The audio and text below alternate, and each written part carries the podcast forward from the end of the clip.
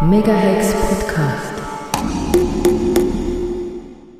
Ihr hört die antirassistische Wochenschau von antira.org vom 2. August 2021.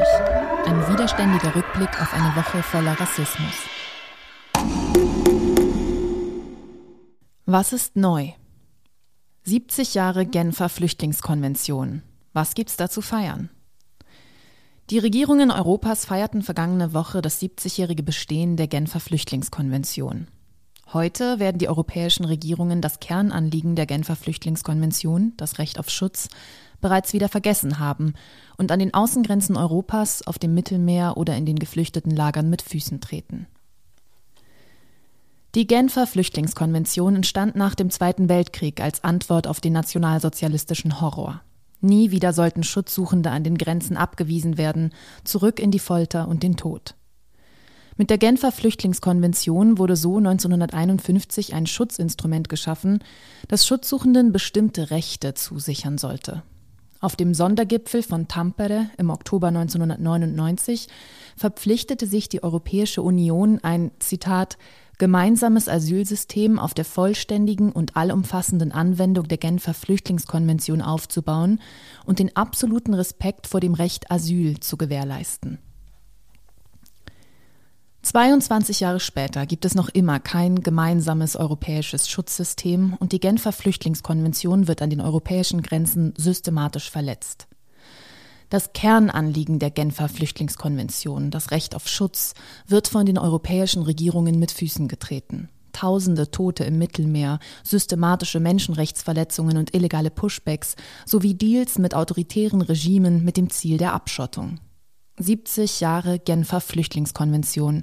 Dies ist kein Jubiläum zum Feiern, sondern ein weiterer trauriger Jahrestag, der uns zeigt, dass Menschenrechte in Europa immer noch nicht für alle gelten. Was ist aufgefallen? Österreich rüstet Grenzen auf. Bei einer gemeinsamen Pressekonferenz vergangene Woche verkündeten der österreichische Innenminister Karl Nehammer von der ÖVP und die österreichische Verteidigungsministerin Claudia Tanner, ebenfalls von der ÖVP, die Grenze Österreichs zu Ungarn aufrüsten zu wollen. Anscheinend habe Österreich, Zitat, höhere Aufgriffszahlen verzeichnet. Zitat Ende. Ihre Reaktion auf die flüchtenden Menschen, welche nach Österreich kommen wollen, ist folgende. Zitat. Wir ziehen daher unser Sicherheitsnetz an der österreichischen Grenze massiv hoch und fordern zusätzliche Soldaten des Bundesheeres an. Zitat Ende. Mit anderen Worten, die österreichische Regierung rüstet die Grenze zu Ungarn massiv auf. 1400 Soldatinnen sollen an den Außengrenzen aufgestellt werden. Die katastrophalen Verhältnisse und die Perspektivlosigkeit in den griechischen Lagern sind unaushaltbar. Um ihnen zu entgehen, versuchen viele flüchtende Personen über die sogenannte Balkanroute Richtung Westeuropa zu gelangen. Auf dem Weg dorthin erfahren zahlreiche von ihnen gewalttätige Pushbacks, unter anderem an der Grenze zwischen Kroatien und Bosnien. In der Woche, in der die Genfer Flüchtlingskonvention ihr 70-jähriges Bestehen feiert, welche ein Recht auf Schutz für jede flüchtende Person fordert, verkündet Österreich die Aufrüstung ihrer Außengrenzen und verhindert damit, dass flüchtende Personen eben dieses Recht wahrnehmen können. Auch die NZZ hat einmal mehr nichts begriffen. In ihrer Berichterstattung sprechen sie von der, Zitat, Angst vor einer neuen Flüchtlingswelle, Zitat Ende. Antira.org empfiehlt der NZZ, sich einmal mit problematischen Sprachbildern auseinanderzusetzen. Hierzu gibt es aus dem Glossar der neuen Medienmacherinnen folgenden Artikel. Asylantenschwämme, Asylantenflut oder Asylantenstrom sind Metaphern, die vor allem in den 1980er und 1990er Jahren verbreitet waren. Sie suggerieren, dass es notwendig sei, die Aufnahme von Geflüchteten zu verhindern. Diese werden deshalb Naturkatastrophen gleichgesetzt. Wie die Parole Das Boot ist voll werden die oben genannten Begriffe als populistische Floskeln und emotional aufgeladene Angstmacherei kritisiert. Inzwischen werden oft die Varianten Flüchtlingsstrom oder Flüchtlingswelle gebraucht, die dieselben Assoziationen wecken. Ein neutrales Schlagwort wäre zum Beispiel Fluchtmigration. Neuer Millionendeal zwischen britischer und französischer Regierung. 63 Millionen Franken fließen an die französische Küstenwache und auch Frontex soll auf dem Ärmelkanal zum Einsatz kommen, um Menschen auf der Flucht abzufangen und zurück nach Frankreich zu schleppen. Der französische Innenminister Darmanin soll persönlich bei seinem Kumpel Frontex-Chef Maurice Legerie angerufen und ihn um einen Frontex-Einsatz an der EU-Nordgrenze zwischen Frankreich und Großbritannien gebeten haben. Mit der drohenden Verschärfung des britischen Asylrechts geht auch die Bekämpfung und Kriminalisierung von Menschen einher, die versuchen, per Schlauchboot oder Lastwagen den Ärmelkanal zu überqueren. Die Überfahrt ist äußerst gefährlich. Im letzten Jahr starben hierbei mindestens sechs Menschen und drei weitere wurden als vermisst gemeldet. Erst letzte Woche wurden 80 Menschen aus Seenot geholt. Mit der geplanten Verschärfung des britischen Asylgesetzes geht auch ein Deal von letzter Woche einher, in welchem die britische Regierung knapp 63 Millionen Euro nach Frankreich schickt. Diese fließen hauptsächlich an die französische Küstenwache, um Menschen auf der Flucht auf dem Ärmelkanal abzufangen und wieder nach Frankreich zu bringen. Dort kommen sie unter elenden Bedingungen und während ständiger Polizeigewalt und Schikane in selbsterrichteten Camps in Calais und Dunkirk unter. Es ist ein ähnlicher Deal, wie ihn die italienische Regierung mit der sogenannten libyschen Küstenwache abgeschlossen hat. Auf dem Mittelmeer fängt diese, finanziert durch EU-Gelder, Menschen auf der Flucht ab und schleppt sie zurück nach Libyen, wo sie in Internierungslagern unter anderem Folter und moderner Versklavung ausgesetzt sind. Griechenland. Brutaler Übergriff, fehlende medizinische Versorgung und Betonmauern. In Griechenland kam es in den letzten zwei Wochen zu mehreren Vorfällen, welche das grausame Vorgehen der griechischen Behörden mit Menschen auf der Flucht deutlich aufzeigen. Letzte Woche starb ein Baby in dem als vorübergehend angekündigten Lager Karatepe auf Lesbos. Seit Monaten wird darauf hingewiesen, dass die medizinische Versorgung in dem Camp ungenügend ist. Anscheinend war das Kind bereits bewusstlos, als es ins Krankenhaus nach Mytilini gebracht wurde, wo die Ärztinnen nichts mehr tun konnten. Es drängt sich die Frage auf, ob das Kind noch leben würde, wenn es im Camp angemessen versorgt und rechtzeitig ins Krankenhaus gebracht worden wäre. Am Grenzfluss Evros an der griechisch-türkischen Grenze kam es letzte Woche zu einer weiteren Gräueltat der griechischen Grenzwache. Sie fingen die Transfrau T, welche mit einer Behinderung lebt, an der Grenze ab, verfrachteten sie in einen Lastwagen und nahmen ihr den Ausweis und alle Wertgegenstände ab. Während ihrer illegalen Inhaftierung erfuhr sie sexualisierte Gewalt, sie wurde verspottet und ihr die Nahrung verweigert. Am nächsten Tag wurde sie mit Dutzenden anderen Menschen auf der Flucht auf ein Boot Richtung Türkei verfrachtet. Die griechischen Grenzbeamtinnen versuchten noch, es zum Kentern zu bringen. Es gelang ihnen jedoch nicht und das Boot erreichte die Türkei. T ist indes auch dort Gefahren ausgesetzt.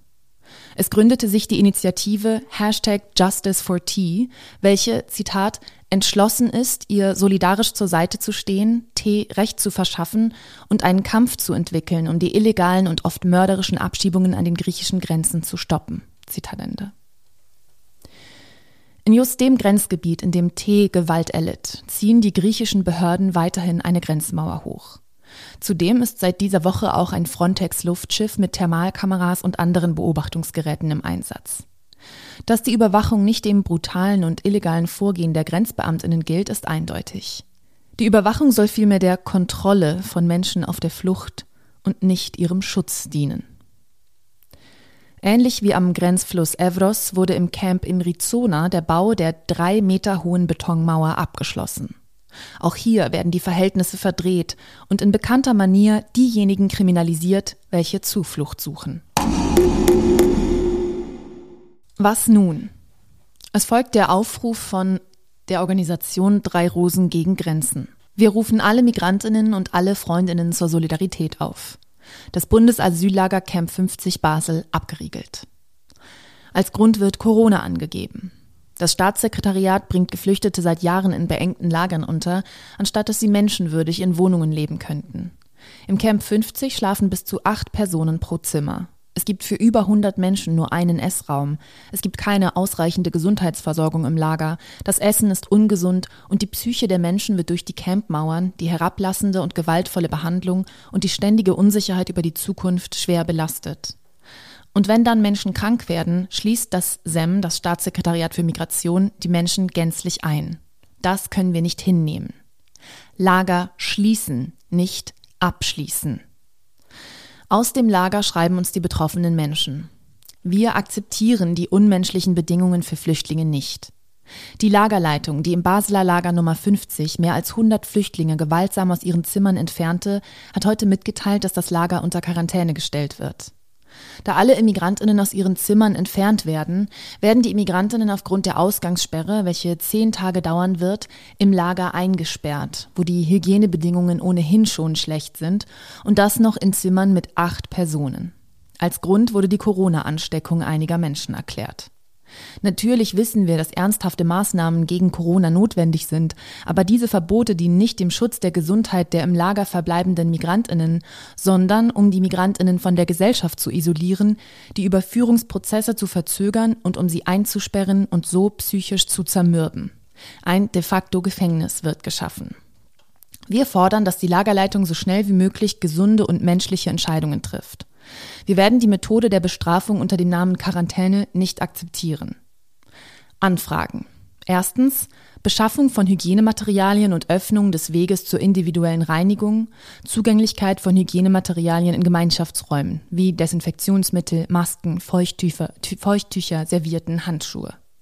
Zweitens Erreichbare SozialarbeiterInnen, um falsche und unvollständige Informationen durch Securitas und ORS zu verhindern und den Grundsatz der Transparenz zu gewährleisten. Drittens. Den Covid-Management-Prozess auf vernünftigere Weise durchführen, anstatt die Autorität über das Lager zu erhöhen und zu unterdrücken.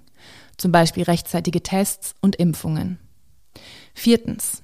Ordnen der Zugangszeiten zum Camp und zu den Zimmern. Zum Beispiel den Raum zwischen acht und elf nicht betreten zu können. Fünftens. Durchführung des Camps das für Kinder und Familien sehr schwierig ist, in einer geeigneten Umgebung, in der die Psychologie der Kinder nicht beeinträchtigt wird. Das sind die Forderungen der Migrantinnen, welche im Bundesasylzentrum Basel 50 leben. Wo gab's Widerstand? Zapatistas solidarisieren sich mit Sans-Papier-Bewegung in Frankreich. In Montreuil, Frankreich, fand Ende Juli eine Demonstration für die Rechte von Sans-Papiers statt.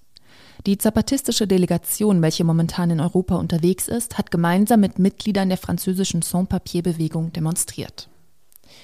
Die geflüchteten Personen forderten mit ihrem Protest Papiere für alle, würdige Wohnräume, die Schließung von Auffanglag Auffanglagern in ganz Frankreich. Über 400.000 Sans-Papiers leben momentan in Frankreich unter prekären Bedingungen und in stetiger Unsicherheit. Dem Protest der französischen Sans-Papier-Bewegung und ihrer Forderung nach Regularisierung haben sich die Zapatistas angeschlossen, welche sich momentan auf ihrer Reise für das Leben in Europa aufhalten. Die zapatistische Delegation ist nach Europa gekommen, um sich mit Mitgliedern von sozialen und Widerstandsbewegungen in ganz Europa zu treffen. Die Zapatistas sind widerständige, selbstorganisierte indigene Personen und Gemeinden in Mexiko, welche sich gegen Unterdrückung, Landnahme, kapitalistische Verhältnisse, Neoliberalismus und konkret gegen das Freihandelsabkommen NAFTA und dessen Folgen wehren. Auf ihrer Europareise werden die Zapatistas auch in Basel vorbeikommen. Kommuniqués zu weiteren widerständigen Aktionen der letzten Woche findet ihr unter anderem auf barrikade.info. Ihr hörtet die antirassistische Wochenschau vom 2. August 2021 von antira.org. Ein widerständiger Rückblick auf eine Woche voller Rassismus. Links zu den kommentierten Artikeln und Hintergründe zum Projekt findet ihr auf antira.org. Um die Wochenschau per Mail oder Post zu abonnieren und bei Fragen, Anmerkungen oder Kritik schreibt eine Mail an antira.imada.ch.